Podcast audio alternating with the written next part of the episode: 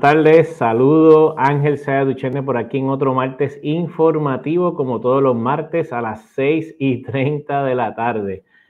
Oye, llevamos dos años y como tres o cuatro meses, cosa que nos gusta, nos gusta educar, nos gusta enseñar, nos gusta que, traer las noticias semanalmente, lo más que podamos, de energía renovable, energía, vehículos eléctricos, cargadores, conversatorios. Este es el primero que yo creo que tenemos nosotros aquí con unos profesionales de primera que nos van a dar mucha, mucha información sobre el tema de hoy, que sin lugar a dudas es uno que está en boca de todos y que eh, tenemos que aclarar. Tenemos que aclarar, hay muchas preguntas. Aprovechen y pongan sus preguntas en el chat o en, el, en, cada una de las redes sociales que lo vemos aquí para nosotros poder entonces contestarlas en su momento dado, ¿ok?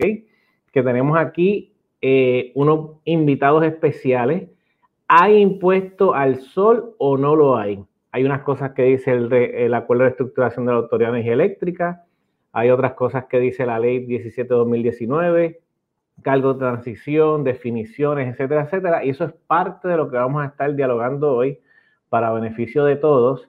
Pero antes, recuerde siempre Doctor Power PR en YouTube, ¿ok? Denle like, denle share, compartan, suscríbase, ponemos videos, hacemos un recap pequeño, usted sabe, más, más cortito. Y este video, pues denle like, denle share por ahí y podamos hacerlo. Si les menciono, si esta es la primera vez que usted está tocando base con este eh, programa, hemos estado hablando de esto hace las pasadas tres semanas, episodio 113. Empezamos un poco explicando, pues, de dónde viene la deuda de la Autoridad de Energía Eléctrica eh, y cómo pues impacta a todo, a todo Puerto Rico de una forma u otra. 114, definimos el cargo de transición, eh, el consumo, hablamos con, con, Tomás Torres, otra perspectiva adicional de la deuda. Y este episodio, pues, hablamos un poco de, cómo es que se va a medir detrás de la, eh, del metro, la generación detrás del metro. No solamente solar, puede ser cualquier otro tipo de energía renovable o hasta termal. Y pues hay muchas dudas que hoy esperamos que se aclare. Usted tiene sus preguntas, pónganla por ahí y seguimos hacia adelante, ¿ok? Pues voy, voy a empezar, voy a empezar por aquí entonces con Maritere Padilla Rodríguez. ¿Cómo estás, Maritere? Muy bien, Ángel, gracias por la invitación y saludos a todos los que nos ven y nos escuchan. Oye, de verdad que gracias por, por este tiempo. Tú siempre estás bien activa desde donde estás trabajando. Háblanos brevemente qué haces, dónde trabajas, qué haces y lo último que hiciste en, pero breve, en, el, en, en la parte del Senado que vamos a tocar base al final. Pues sí, eh, pues mi nombre es Maritere Padilla Rodríguez, soy la directora de Política Pública y Abogacía de Hispanic Federation en Puerto Rico. Para, que no para quienes no conozcan, Hispanic Federation es una organización sin fines de lucro fundada desde 1990 en el estado de Nueva York para apoyar a las comunidades hispanas. Desde siempre Hispanic Federation abogado por los derechos de los puertorriqueños a nivel federal y luego del huracán María abrió oficinas permanentes aquí en Puerto Rico. Ha invertido más de 42 millones de dólares en más de 130 iniciativas con grupos locales en áreas de agricultura, vivienda y energía eh, específicamente solar eh, para promover la resiliencia eh, aquí en Puerto Rico. Y pues desde el 2019, eh, además de la agenda programática energética que tenemos, eh, tenemos unas campañas de abogacía eh, enfocadas en la energía. Una de ellas es nuestra campaña respecto al acuerdo de reestructuración de la deuda de la Autoridad de Energía Eléctrica, tratando de promover que se logre un acuerdo de reestructuración justo, sostenible y que no ponga la deuda por encima de las necesidades básicas y de la vida de las personas que vivimos en esta isla. Eh, dicho eso, pues nos hemos dado la tarea de educar a distintos sectores, pues en el día de hoy tuvimos la oportunidad de hacer un conversatorio educativo en el Senado de Puerto Rico, eh, donde nos acompañó también el licenciado Javier Rúa, eh, la organización CESA, y donde pudimos presentarle a miembros del Senado los elementos principales que, que, tiene este acuerdo de reestructuración de la deuda, las banderas rojas sobre la legalidad de la deuda y dentro de los temas que se discutieron, pues definitivamente el impuesto al sol, que es lo que vamos a discutir en el día de hoy. Así que muchas gracias. Tremendo, gracias, gracias Mariteri. Eh, quédate por ahí que voy ahora a presentar al próximo, que es el licenciado Javier Rúa, que está por aquí y de verdad que gracias también. Yo sé que tiene una agenda cargada, pero cuéntanos, ¿quién es? Sí, bueno, siempre hacemos algo, así que ¿quién es Javier Rúa para que entonces un saludo, Ángel, a ti, a, a tu público. Eh, la verdad que tu programa se ha convertido ya en, en una tradición eh, puertorriqueña en estos temas. Eh, pues mira, Javier Rúa Jovet, yo he sido, soy abogado, he sido funcionario público la mayor parte de mi vida, fui subsecretario de Recursos Naturales, fui presidente de la Junta de Calidad Ambiental y fui presidente también de la Junta Reglamentadora de Telecomunicaciones como abogado, pues tuve clientes de energía renovable y, y, ahora soy director eh, de política pública de CESA. CESA son las siglas en inglés de la Asociación de Energía Solar y Almacenamiento eh, de Puerto Rico, que CESA es la filial eh, local de la organización en DC que se llama SIA, el Solar Energy Industries Association. SIA se enfoca en policy federal, CESA se enfoca en policy puertorriqueño. También hacemos un poquito de federal, somos una asociación eh, sin fines de lucro eh, compuesta por compañías, con las compañías eh, que hacen negocios en Puerto Rico en todas las escalas de energía solar, desde escalas residenciales hasta escalas industriales y utility scale también, y almacenamiento como parte central, porque Puerto Rico el almacenamiento es clave, no es como CIA, que es solamente solar. Puerto Rico, como sabemos, el, el, el mensaje y el producto es solar y batería. Eh, y estamos muy envueltos y muy hermanados, por ejemplo, con Hispanic, de, eh, bajo una sombrilla que, y un grupo multisectorial que Hispanic eh, está al tope, educando legislativamente desde el 2019, cuando sale por lo menos la última versión del RSA, que es la misma que se sigue empujando hoy, porque según su, el DNA de ese acuerdo, se supone que, que requiere acción legislativa en su, en su versión actual, por lo menos. Y eso es lo que venimos haciendo. Muy bien, muy bien. Pues de verdad que agradecidos por tu tiempo y después nos hablan un poquito más con, lo que tuvieron hoy por la mañana Maritere y tú, así que eso es muy, muy positivo. Voy ahora entonces a presentar a José Maeso. José Maeso, ingeniero. Eh, José Maeso, yo sé que hemos estado en varias batallas también, así que preséntate de, tu parte y déjanos saber un poquito cómo ha sido esa trayectoria y hasta dónde te ha llevado hoy.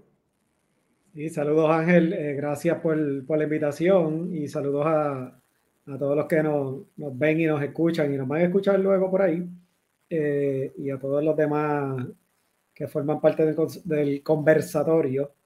Eh, nada, pues yo, como Ángel dijo, soy ingeniero electricista.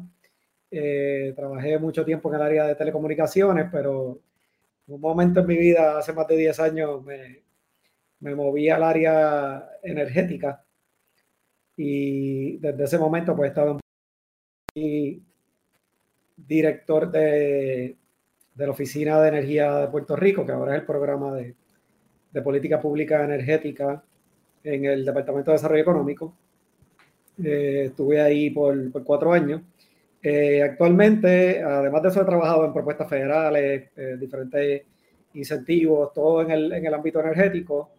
y actualmente trabajo más, en la parte de cogeneración a nivel, a nivel industrial y este tema pues que vamos a, trabajar hoy es bien, es bien importante para, para ese sector. Eh, esta semana, de hecho, voy a comenzar a trabajar en el Advisory Group que creó el Departamento de Energía, el plan que ellos le llaman Puerto Rico 100. Ah, qué bien. Que es que, no, ¿verdad? Para trazar ese, ese plan eh, para el 100% de, de energía renovable en Puerto Rico, así que voy a estar participando en ese grupo ya comenzando esta semana. Mm, qué bien, de verdad que felicita, felicidades y gracias por eso. De hecho, después vamos a dar anuncio de eso. No lo tengo aquí, pero escribimos algo y me envías información, ¿verdad? A través del private chat, eh, cuál es, cómo la gente se puede conectar. Este miércoles, este miércoles. Porque es mañana. El launch, exacto, mañana, este, al mediodía es el launch eh, eh, pues virtual. Eh, sí, te puedo, te puedo compartir ahorita el, enlace para sí, compártelo en el private chat aquí mismito y entonces yo lo pongo para que todo el mundo lo pueda ver, ¿ok? De verdad que gracias. Voy a presentar a mi próximo invitado, otro de batallas que hemos estado nosotros desde el 2007-2008 a través de ACONER y quiero que se presente el ingeniero Eduardo Previdi aquí para que entonces sepamos quién es. Pues buenas tardes, gracias Ángel por la invitación y buenas tardes a los compañeros que estamos en el panel, ¿verdad? Eh, yo llevo ya, quizás es difícil pensarlo, ¿verdad? Son 12 años que llevo ya en, los asuntos relacionados con energía renovable, ¿verdad? Desde el 2009 que me certifiqué en esto, cuando éramos. Eh, siempre he estado envuelto en todo lo que tenga que ver con política pública. Eh, desde el día uno me envolví con el grupo de ACONEL, con la Asociación de Contratistas de Energía Renovable, contratistas y consultores. Ahí pues todos los que hemos estado ahí hemos tenido muchos sombreros. El primero que tuve, que tuvo cierta responsabilidad, pues era precisamente la parte de presidir el Comité de Política Pública de la asociación y con eso pues me tuve que ¿verdad? introducirme en el proceso legislativo, ¿no? Y vistas públicas, deposiciones, etcétera, etcétera. Eventualmente terminé como presidente de ACONER y, y, ahí me tocó trabajar específicamente el rate case o el caso de las tarifas primero que se presentó en Puerto Rico ante el nuevo creado negociado de energía. Fue un proceso de muchísimo este, estrés, eh, mucho aprendizaje también. Y ahora pues, pues dentro de lo que hago en mi compañía, ¿no? que hago instalaciones de energía renovable a nivel comercial y residencial, pues trato siempre de orientar a mis clientes lo más posible y por eso trato de mantenerme al tanto con los temas que están en boca de todos y llevar la educación correcta. Yo creo que lo importante es enviar el mensaje correcto y hablar con la verdad. De verdad que, gracias, Edward. Batallas que hemos llevado del 2007-2008, así que eh, nos conocemos, somos amigos y gracias por estar por aquí. Bueno, pues vamos a ir vamos a ir entonces con las preguntas que inicialmente tenemos nosotros ya y que habíamos traído y que voy a, de verdad, los que tengan alguna pregunta, pónganla en el chat para entonces poder este, traerlo. Eh, el formato de esto siempre es como, decimos, 30, 40 minutos. Hoy, dependiendo cómo se las preguntas, a lo mejor nos estiramos un poquito, pero tratamos de mantenerlo en ese tiempo.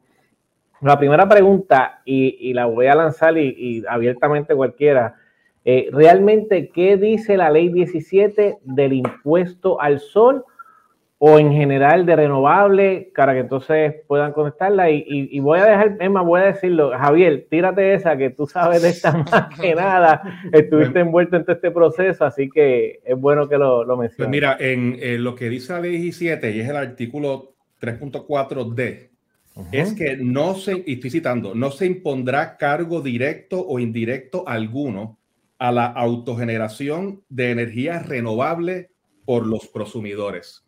Esa es la prohibición específica eh, que dice la ley 17, que como está escrito hoy en la RSA, choca contra esa prohibición en, el aspecto renovable.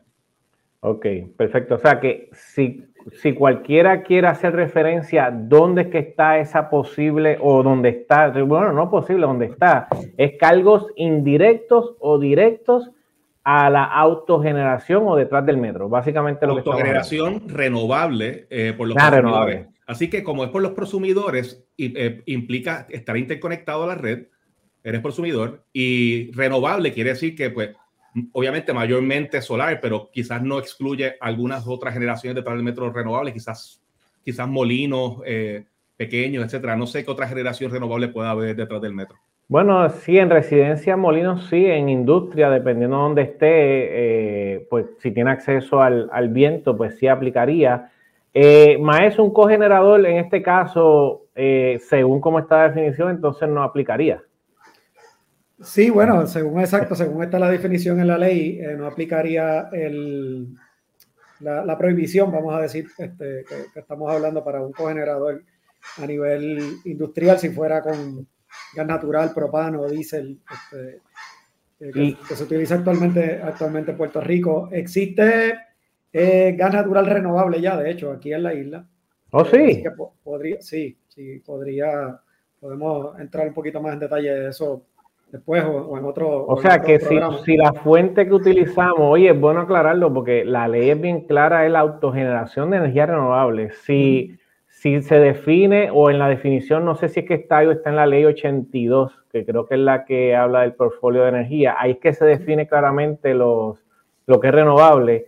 Eh, entonces, aplicaría, ¿cómo se llamaría ese gas natural este renovable? ¿Es el biogás o es el...? lo que pasa es que el biogás eh, le dice más directamente a lo que sale del, del, vertedero. En este caso, ese gas que sale del vertedero se, se pasa por un proceso este, y se limpia, ¿verdad? Se separa mayormente en CO2, en dióxido de carbono y en, gas metano, ¿verdad? Que, es principalmente lo que es el, gas natural. Este, y, se, y se licúa, si esa es la palabra correcta, este, para que entonces pueda ser transportado de forma de forma líquida. Si hay un, proyecto en desarrollo aquí en Puerto Rico que en los próximos meses, antes del verano, debe estar ya eh, sacando gas natural eh, renovable del, del.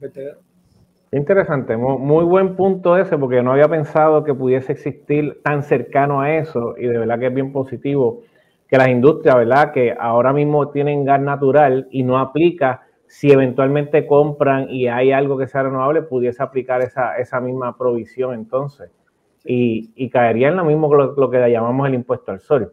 Una cosa este importante en esa línea también es que muchas de las, o sea, las microredes, según definidas también por el negociado, pueden tener elementos de, calor y, combustión, pero elementos renovables. Entonces, por lo menos la parte renovable estaría claramente protegida. Quizás la otra había que argumentar algo, pero la, clase, la parte renovable, solar eh, o de viento, la que sea, estaría claramente protegida. O sea, que en esas, en esas microredes que son mixtas. Ok, qué bien, qué interesante. Eh, Maritere, eh, en, la, en el RSA ¿aparece claramente o no el impuesto al sol? Que lo diga así. Bueno, hoy precisamente la presentación que estábamos dando, mi compañero Jonathan Castillo decía que si uno hace un control fine, no te va a salir un solar tax, ¿verdad? Si vamos a decir expresamente, no dice impuesto al sol, pero sí lo cierto es que dice que el cargo de transición va a aplicar al consumo de la energía, entre otras, ¿verdad? La energía solar que se produzca eh, que por, la, por, un prosumidor, o sea, por un prosumidor eh, o la autogeneración en, en, tu propia casa o en tu propia propiedad, lo que tú generes. O sea que sí va a aplicar a, a esa autogeneración solar. Y aunque sí sabemos que aplica a otros tipos de generación de energía, lo cierto es que lo que está ocurriendo en Puerto Rico es que muchas familias están poniendo placas solares en sus residencias y el, em, eh, el impacto eh, que, que, va a tener es desincentivar esa transición a energía renovable y la necesidad de priorizar la energía solar, que muchos expertos han dicho que es la que nos va a dar esa resiliencia que tanto buscamos ante cambio climático eh, en Puerto Rico. Así que yo no dice solar tax, pero sí establece un cargo sobre la autogeneración de energía solar eh, de los consumidores. Por eso es que ahí es donde se ata ese punto de la ley 17 que menciona Javier del 3.4, eh, donde se ve indirecto, si podemos decir ese sería el, caso o la interpretación que se le puede dar. Es directo, es un cargo sobre la generación eh, sobre el consumo de, la energía que, que tú generas en tu propia casa. Voy a poner el ejemplo de la casa, que es lo que la gente entiende más fácil. O sea, tú generas tu energía solar con tus placas solares y ese consumo que tú tienes de la energía que tú estás generando, se le va a aplicar el cargo de transición. Eso es lo que... Ok, ok, ok, ok. Eduard, yo sé que tú mencionaste que, que estabas involucrado desde 2016-2017 con el como interventor, interventor con ACONER, específicamente para el rate case eh, con relación a la ley 4 de 2016, que realmente, si nos ponemos a analizar, esto fue aprobado en hace cuatro o cinco años, lo que es el cambio de la tarifa, ¿verdad? Eh, actual y el cargo de transición, si es que estamos claros, esto no se está hablando del 2019-2020, eso lleva, por eso es que vino eh, Lisa Donahue en aquel esfuerzo y tratar de, tener este acuerdo eh, no se dio eh, y hoy estamos aquí. Este, ¿qué, ¿qué, pasó en esos momentos y para que la gente sepa que, son batallas que se han estado dando desde hace tiempo? Yo, yo, quiero, yo quiero traer un punto, ¿verdad? Que es controversial, porque lo, es, ¿no? O sea, el, yo, yo entiendo, yo no estoy de acuerdo con, con el, la magnitud, ¿verdad? Del cargo de transición. Desafortunadamente hemos heredado un desastre eh, financiero en la autoridad y las pensiones y, los bonistas. Y obviamente yo creo que la batalla se tiene que dar para que ese cargo sea menor de lo que está proponiendo, pero sabemos, todos sabemos que algo va a haber, de alguna forma o de otra. El, el punto mío es que cuando tú le pones un cargo a todo el consumo completo, no es un cargo discriminatorio contra una fuente o la otra, porque al tú aumentar el costo completo de la factura del cliente, el hecho de que el cliente ponga solar y esté des, o sea, pierda incentivo para instalar solar, no es necesariamente correcto, porque sigue siendo, sigue siendo y va a seguir siendo una buena decisión financiera para el cliente moverse a energía solar. Lo va a hacer porque la base de costo le va a subir a todo el mundo. Por lo tanto, la diferencia va a ser que tú no vas a recibir uno a uno la medición neta. Esa es la diferencia. Pero si a 19 centavos la medición neta es buena, pues si la luz está a 27 y te, y te van a cobrar 4, como quiera estás a 23, como quiera la inversión es buena. Y vuelvo, no significa que yo esté a favor de que impongan este cargo. Mi punto es que a la gente hay que educarla correctamente y no, y, a veces como las, campañas de muchas compañías van, van este, dirigidas a, al miedo, ¿no? se te va la luz, esto, lo otro, todo el tiempo es ese bombardeo constante y no se educa correctamente de la parte financiera de la inversión eh, cuando tú inviertes, por ejemplo, en un sistema solar. Y la parte financiera debería ser posiblemente el, lo número uno, ¿verdad? Que la persona sepa que está invirtiendo un dinero y que va a tener un return of investment. En Pero déjame, yo lo que pues. quiero ver es porque lo que dijo Mariteri, lo que dijo Javier es que específicamente se, se considera como un cargo al la generación no, no, es de un cargo al consumo, es un cargo al consumo de donde, pues por eso, sea, mira, aquí, por eso aquí, podemos, aquí podemos debatir aquí por eso que quiero sí por eso que quiero que hablemos. no, le ponen eufemísticamente le ponen el nombre consumo bruto y calculan la generación en ese consumo bruto. Tú le puedes poner el nombre que tú quieras pero si ladra con un perro es un perro. La Junta tiene una serie de talking points diciendo que no hay un impuesto al sol cuando todo lo que está buscando es enmendar un montón de leyes de Puerto Rico, incluyendo la ley 17 de 2019, porque choca contra esas leyes de Puerto Rico, incluyendo la prohibición actual. No puede pasarlo por la legislatura sin que la legislatura cambie la ley 17. Pero, y, y, en términos de los económicos del, tema, y, creo que Hispanic puede hablar mucho de esto, eh, el, una de las cosas que estamos tratando de hacer es cambiar el DNA completo del RSA, que está fundamentado en subirle la luz igual a todo el mundo.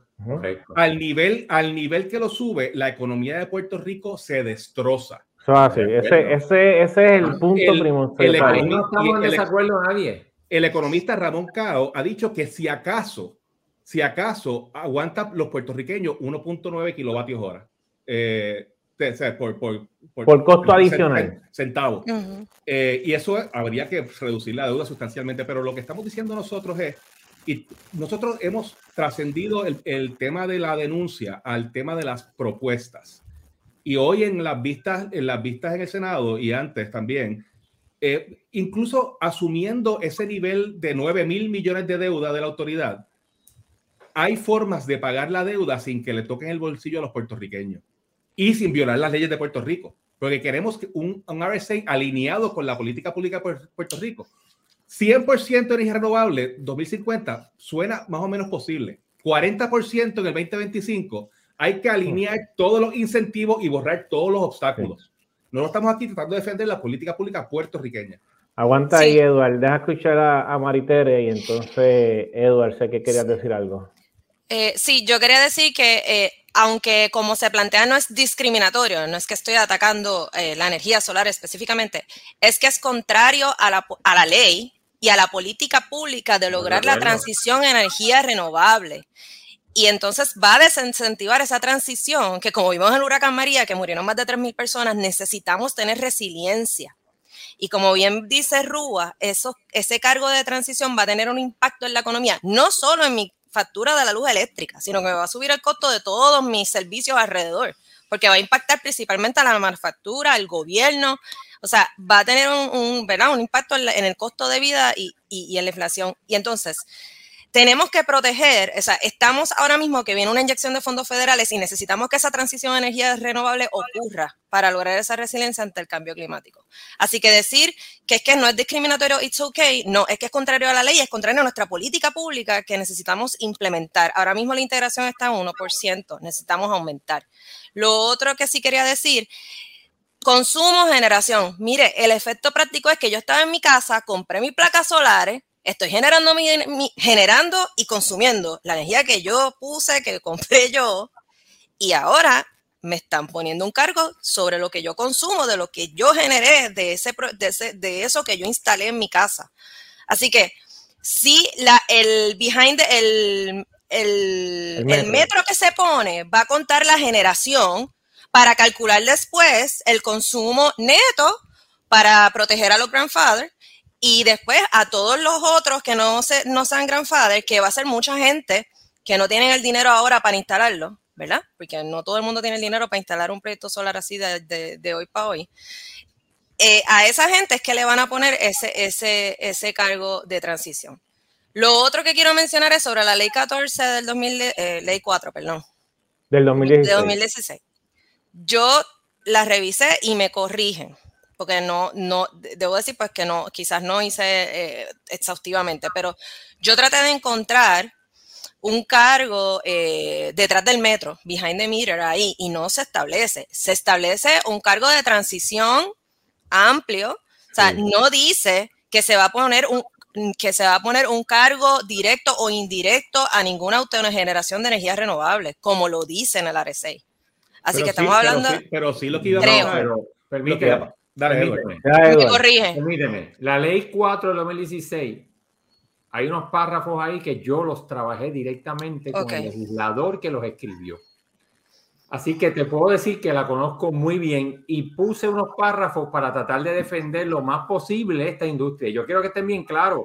Yo no estoy de acuerdo con esto. Yo, lo que pasa es que cuando uno presenta una posición un poquito distinta, pues uno luce así.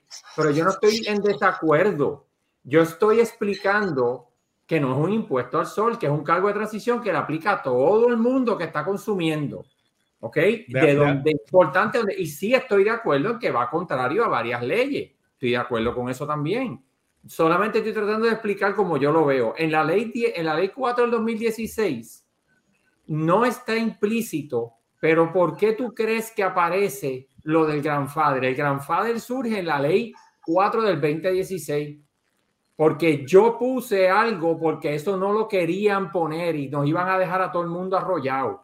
Y yo le dije, mira, las personas que ya hicieron una inversión o que están en, en vistas de hacer una, una inversión, la empezaron ya, tú no le puedes cambiar los términos contractuales que tú tienes ya con el utility. Y me di meterle un impuesto ahora. Y por esa razón, en la ley 4 es que está lo del 20% y otras cosas más que se pusieron, que tú, que tú, que tú no puedes aumentar más de 20% el sistema para mantenerte bajo el grandfather, que no puedes hacer ciertas cosas. Por eso es que eso está ahí.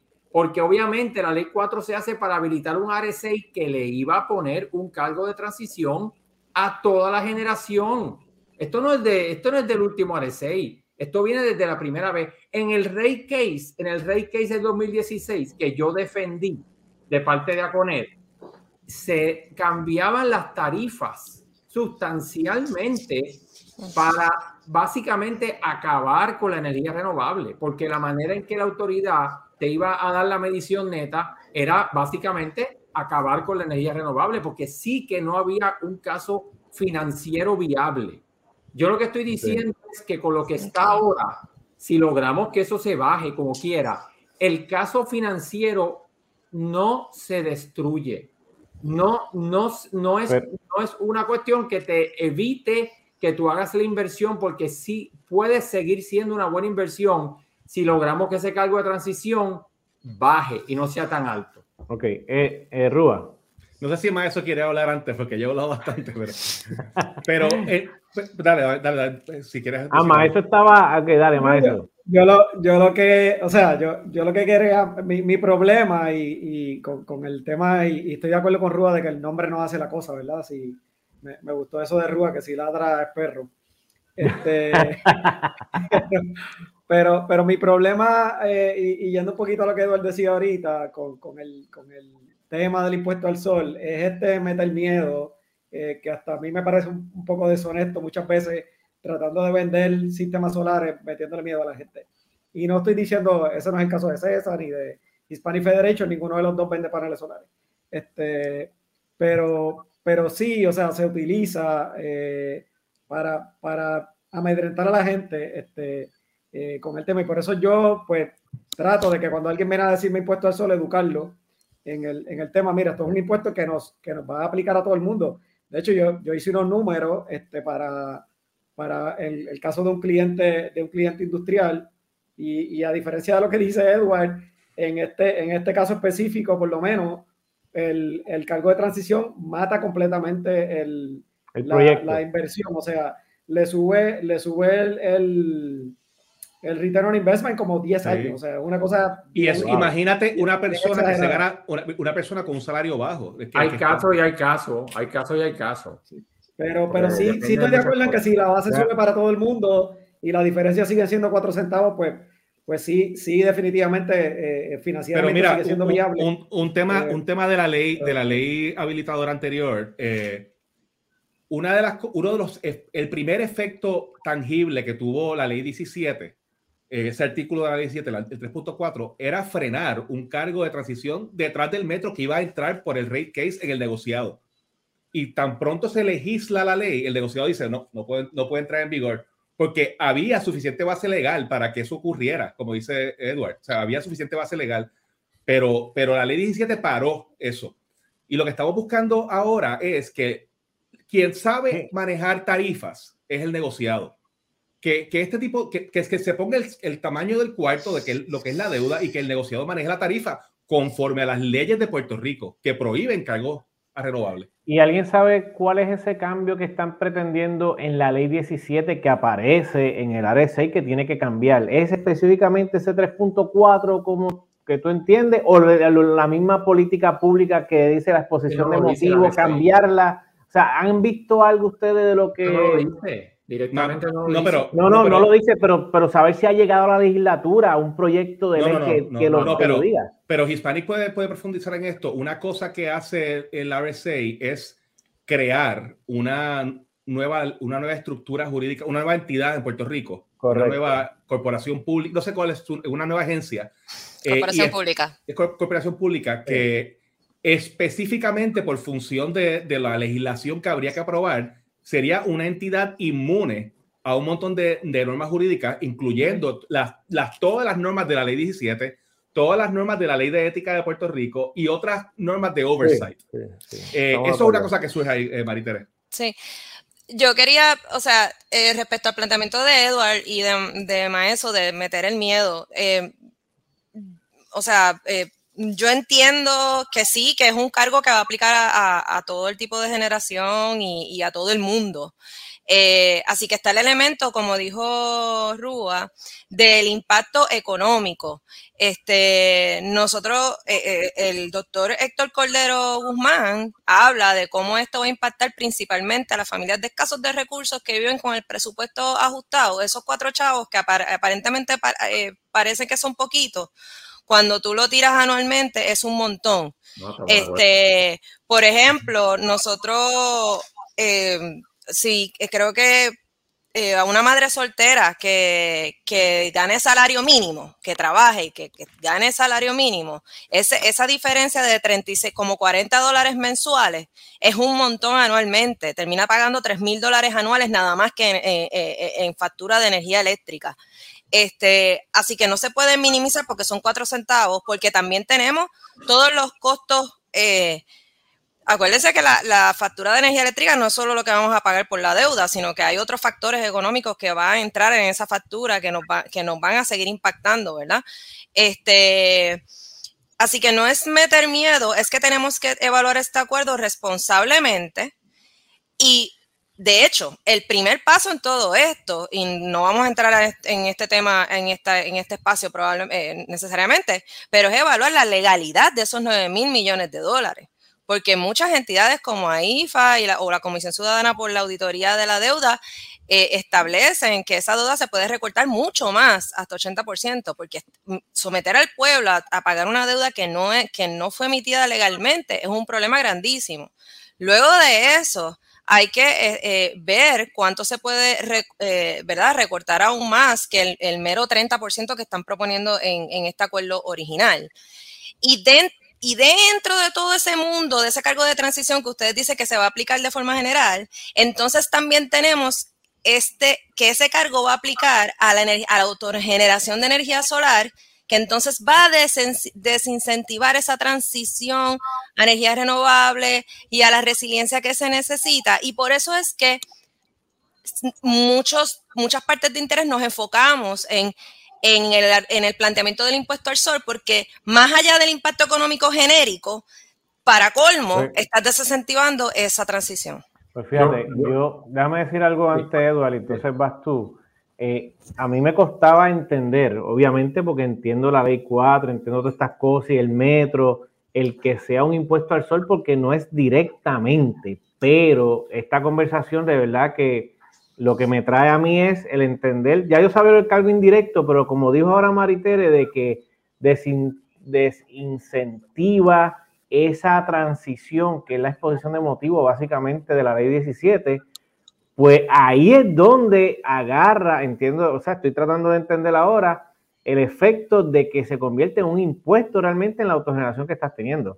Si eso, eso es básicamente el, mensaje que, estoy viendo y, lo estoy haciendo para mí, porque soy el primero que eh, esa duda y cómo, cómo interpretarla necesitaba saber. y por lo menos por esa parte es la que yo estoy viendo más en ese sentido. Antes de eso, Rúa, este Edward, ya, me invitó. un, tema, legal después de Edward. Yo te quiero estar bien claro, ¿verdad? Vuelvo, estoy bien claro.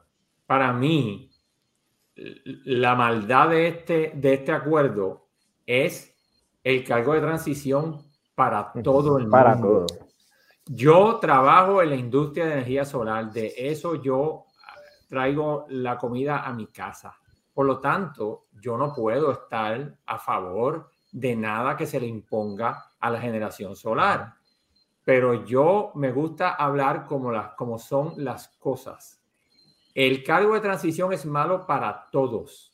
De acuerdo. Y, y, Maestro hace, hace una referencia de un caso que le hicieron a un cliente de él, no sé si es un cliente que tiene que ver con cogeneración. Si es con cogeneración, que no es renovable, pues obviamente ese cliente se va a ver súper afectado. Pero vuelvo y repito, el cliente de renovable es 2 a 2, 3 a 3, 4 a 4. No está necesariamente desincentivado si tú le explicas correctamente el financial case al cliente. Y yo quisiera que el cargo de transición fuera cero y que fuera cero el cargo detrás de la generación. Pero yo soy un poquito más, o sea, soy, soy realista en el sentido de que entiendo que algo va a venir, pero no podemos basarnos solamente en hablar de la gente de energía solar. Es el cargo de transición para todo el mundo, que va a ser terrible para los negocios, para la gente de pequeños recursos. Eso estamos totalmente de acuerdo todo el mundo aquí y que eso que quede meridianamente claro. Yo solamente quiero explicar lo que, lo que aplica a la generación por energía renovable, que entiendo que no es tan drástico el efecto como lo que se está tratando de presentar.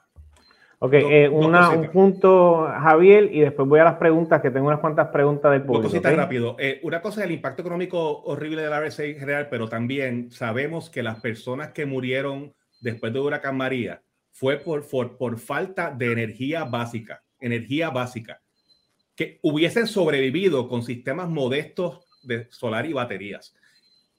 Dos, el tema legal, el tema legal no solamente que viole la ley 17 eh, y, viole, y, viole la prohibición específica, es que un, sistema privado autofinanciado en un techo privado nunca ha estado en el reach de los bonistas de la autoridad. Para tú poder ponerle un impuesto a eso, tú tienes que legislarlo afirmativamente. Tiene que salir un proyecto de ley de la Cámara, el Senado, firmarlo el gobernador y crear un impuesto sobre la propiedad privada.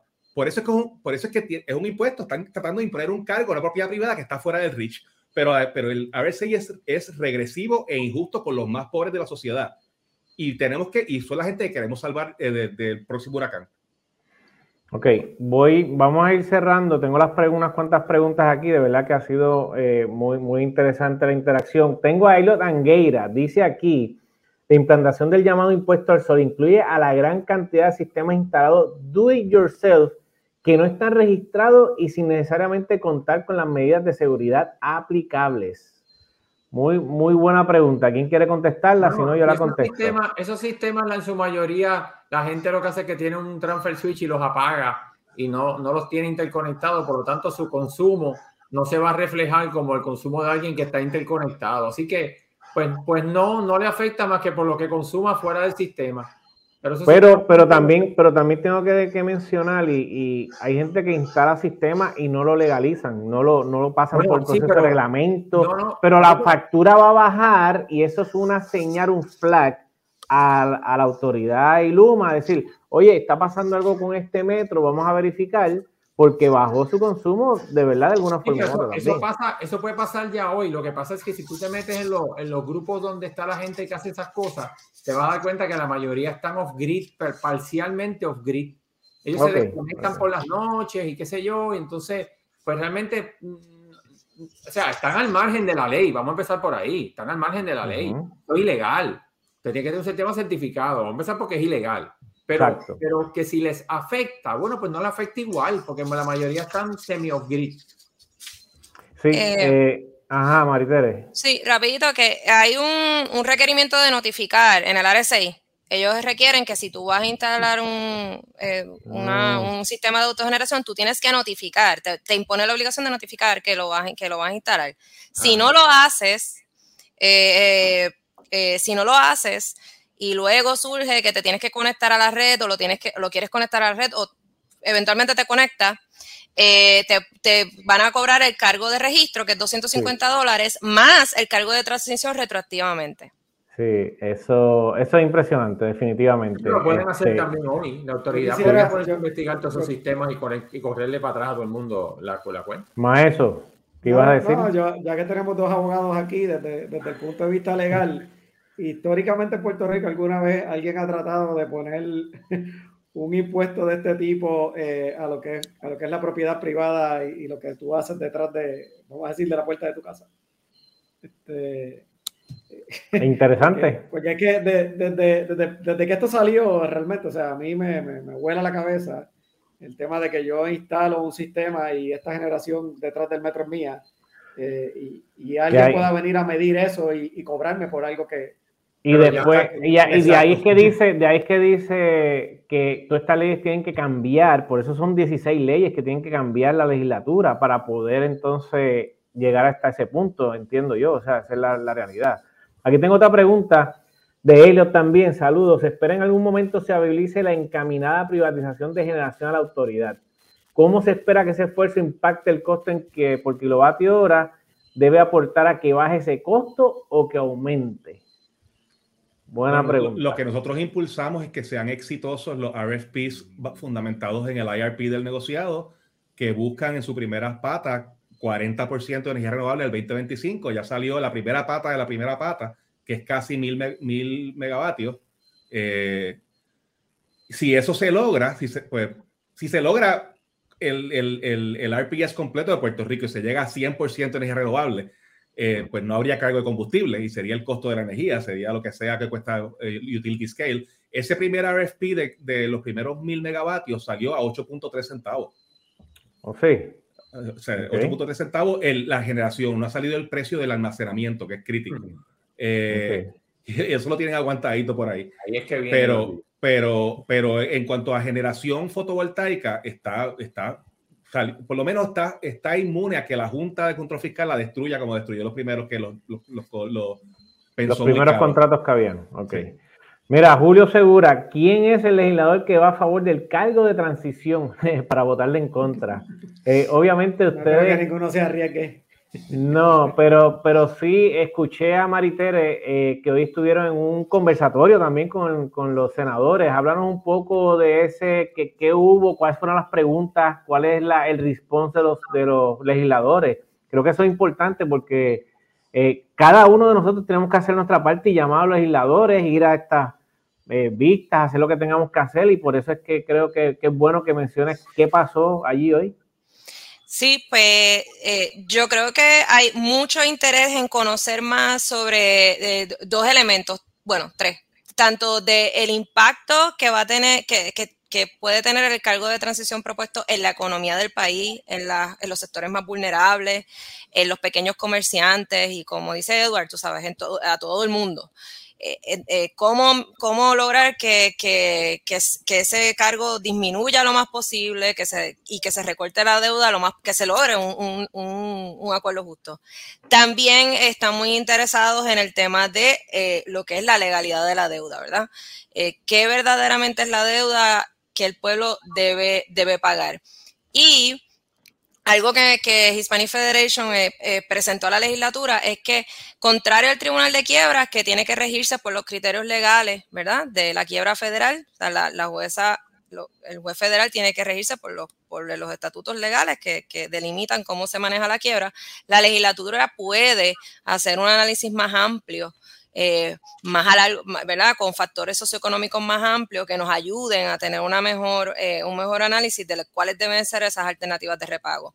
Este es un, primer esfuerzo eh, luego de la pandemia presencial para educar a los legisladores. la actividad fue grabada, entiendo que la van a subir y se puede compartir y la pueden ver.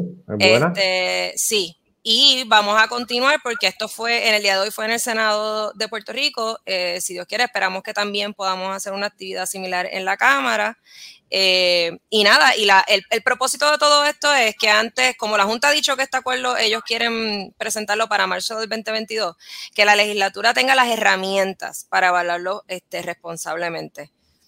Okay. Una, de las cosas que, que, también aportamos en el conversatorio es... Eh, aún presumiendo que la deuda sea esa cantidad de 9 mil millones de dólares, que, eh, que, sea esa, formas de pagarla que no impliquen subirle la luz a la gente. Otra, otro DNA para el RSA. Entonces, por ejemplo, eh, citamos allí partes del plan fiscal del plan fiscal de la, de la autoridad certificado por la Junta de Control Fiscal para el 2021 y la misma Junta de Control Fiscal, eh, la sección 6.2.4 sobre carros eléctricos, dice, y parafraseo, que el aumento que viene en demanda de carros eléctricos es eh, inexorable, es tal que cubre cualquier potencial pérdida de kilovatios hora por generación distribuida y por cumplimiento con, la, con metas de eficiencia energética. Y esos números que, que la Junta acepta ahí son, el, es un estudio de Bloomberg, y esto es el, el update de ese estudio, pues hace el planteamiento aún más cierto, porque que ya el, el, update incluye los commitments de las compañías importantes eh, de, 100% carro eléctrico en el 2035, 2040, etcétera. También planteamos que en otras jurisdicciones funciona el concepto de eficiencia energética como liberando fondos que tú los dedicas para lo que tú quieras. Por ejemplo, si, si el paradigma de Puerto Rico hoy de generación es que nosotros exportamos de nuestra economía de 2 a 3 mil millones de pesos, digamos que son 2 mil millones de pesos, eh, a otras economías, si en Puerto Rico se cumplen las, las, metas de eficiencia energética que requieren alguna inversión, tienes que buscar algún, algún dinero para cambiar las bombillas, para poner neveras eficientes, para bajar ese consumo. El dinero que se ahorra en no exportar chavos para comprar combustibles fósiles o para no construir una nueva planta o no construir una, una mega línea de transmisión, tú, esos ahorros que usualmente tú pones un peso y se, liberan dos o tres, dependiendo, eh, tú lo dedicas para lo que tú quieras. Usualmente se dedica una parte para realmente incentivar al utility para que lo haga, porque el utility normalmente lo que quiere es vender, ¿no? Pero tú cumples y, lo, y le das lo que perdió y le das una ganancia por encima y, y también le bajas la tarifa a los consumidores. Eso pasa en todos los lugares. En Puerto Rico quizás es difícil que pase porque aquí hay que buscar dinero mágico inicial que podía ser dinero mágico federal, algún dinero mágico de HOT o algo, porque el negociador trató de poner un, cargo muy racional de eficiencia y casi lo borran del mapa. Sí, pero, pues, pero, pero otra, y también la pérdida de población en Puerto Rico eh, ya nos eh, ha ido frenando, no, sé, no sigue bajando, pero no está estrepitosa. Así que algunas, algunas, de las premisas hay que revisarlas. Vamos a ir cerrando, Eduardo. ¿Quieres decir algo? Y entonces cerramos. Un comentario con eso que dijo Javier. Yo estoy participando de los talleres de infraestructura de carros eléctricos del negociado. Eso no es a corto plazo. La infraestructura de Luma no sirve para la transición de carro eléctrico ahora mismo. Va a tardar bastante tiempo y por las deposiciones que ellos hicieron en, esa, en esas vistas están bien perdidos. Bien, bien, bien perdidos. Este, y, y, eso va a tardar. Yo soy de carro eléctrico, Javier también lo es. Somos pro 100% eso pero la realidad es que el grid de Puerto Rico le falta bastante para poder coger esa transición. Y somos un país de una dicotomía tremenda a veces con los, con los cursos, con los discursos. Había habla ahí de eficiencia energética.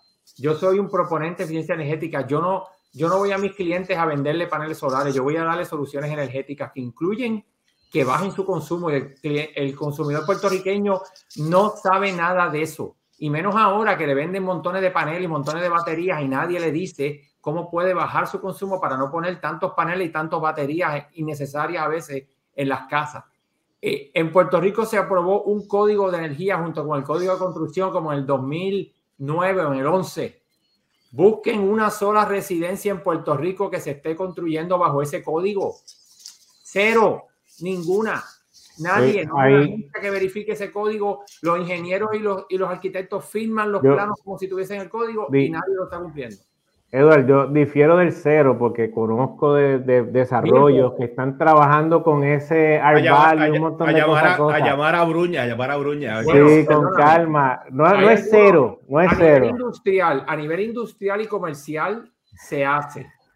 sí, pero residencia, residencia, te puedo decir, porque estoy en la asociación de constructores y, y sí están siguiendo esas partes y están haciendo su, su residencia y todo cumpliendo no, oye, los que yo conozco, no sé otros, ¿verdad? Porque no puedo hablar de todo, pero sí, no puedo, no puedo decir cero. No Mil casas, te puedo decir mil casas que han construido los últimos dos años que no tienen aislación en el techo, que no tienen aislación en las paredes, que eso lo dice el código. Hay que verlo, hay que verlo, sí. Bueno, eh, pero anyway. o sea, es, una, es, un, es, un, discurso doble que a veces hay aquí. Sí.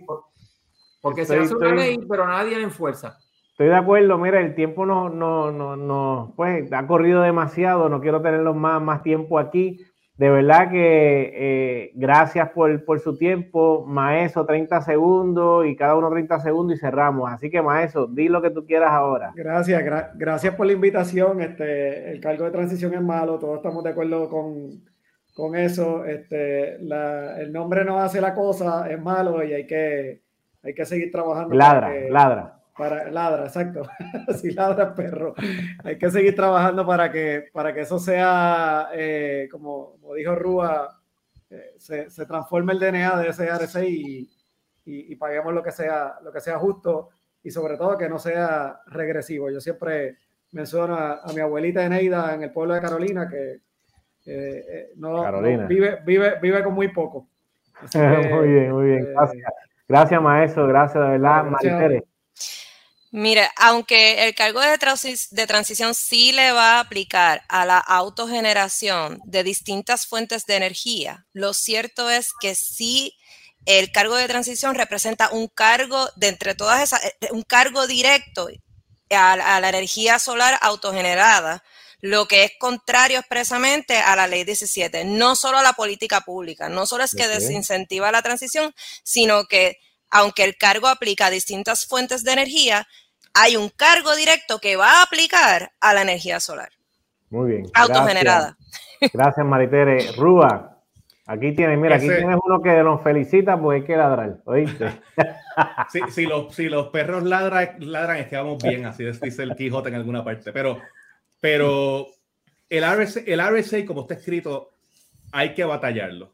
Eh, hay que defender la política pública puertorriqueña, hay que cambiarle el DNA hay que salvar a la economía de Puerto Rico y hay que proteger la política pública de Puerto Rico en favor de energía renovable. Eh, si de momento yo creo que la Junta se está dando cuenta de que se le va a ser difícil legislar esto por la legislatura porque, porque ya eh, hay bastante educación, pero quizás tienen algún poder atómico bajo la ley federal, bajo la, la, Corte Federal para impulsarlo de otra forma. En ese momento cambia, la, cambia el enfoque a hablar con legisladores federales, porque el, el oversight es top-down en ese momento. Y después, si también se, se, eh, se, se, empecinan con la cosa, pues uno va a la corte en el momento, pero hay que batallarlo en todas las etapas. De acuerdo. Edward, los últimos comentarios. el, RCA es malo, eh, tiene un montón de, cosas que son básicamente una chapucería, este, acomodaticia. Estoy de acuerdo con Javier que, que yo me, me vuelo que va a haber una opción nuclear aquí y que van a bypassar la legislatura porque lo, las leyes que hay que enmendar los legisladores políticamente no van a aprobar eso porque no les conviene. Así que yo creo que va a haber una opción nuclear. Tenemos que proteger eso, el vigilante. Carros eléctricos, por favor, vigilante. Comentarios de impuestos a carros eléctricos son una locura. No estamos en esa etapa todavía. Tienen que bajar los precios primero. Así que es importante que sigamos incentivando los carros eléctricos para que pueda vender más la energía la, la corporación pública y no tengan que imponernos tantos cargos de transición. Amén. Oye, yo no voy a añadir más nada. Estamos, yo creo que esto ha resumido bastante bien lo que hemos hablado y salí por lo menos convencido de que hay cargo eh, con el impuesto al sol de alguna forma u otra, la autogeneración, pero educando es que la, gente puede entender y seguimos hacia adelante. Así que de verdad que gracias a todos, gracias por estar aquí. Nos vemos el próximo martes a las 6:30 en otro martes informativo. Que Dios les bendiga. Nos vemos. Un abrazo a todos, todos, todas. Chao.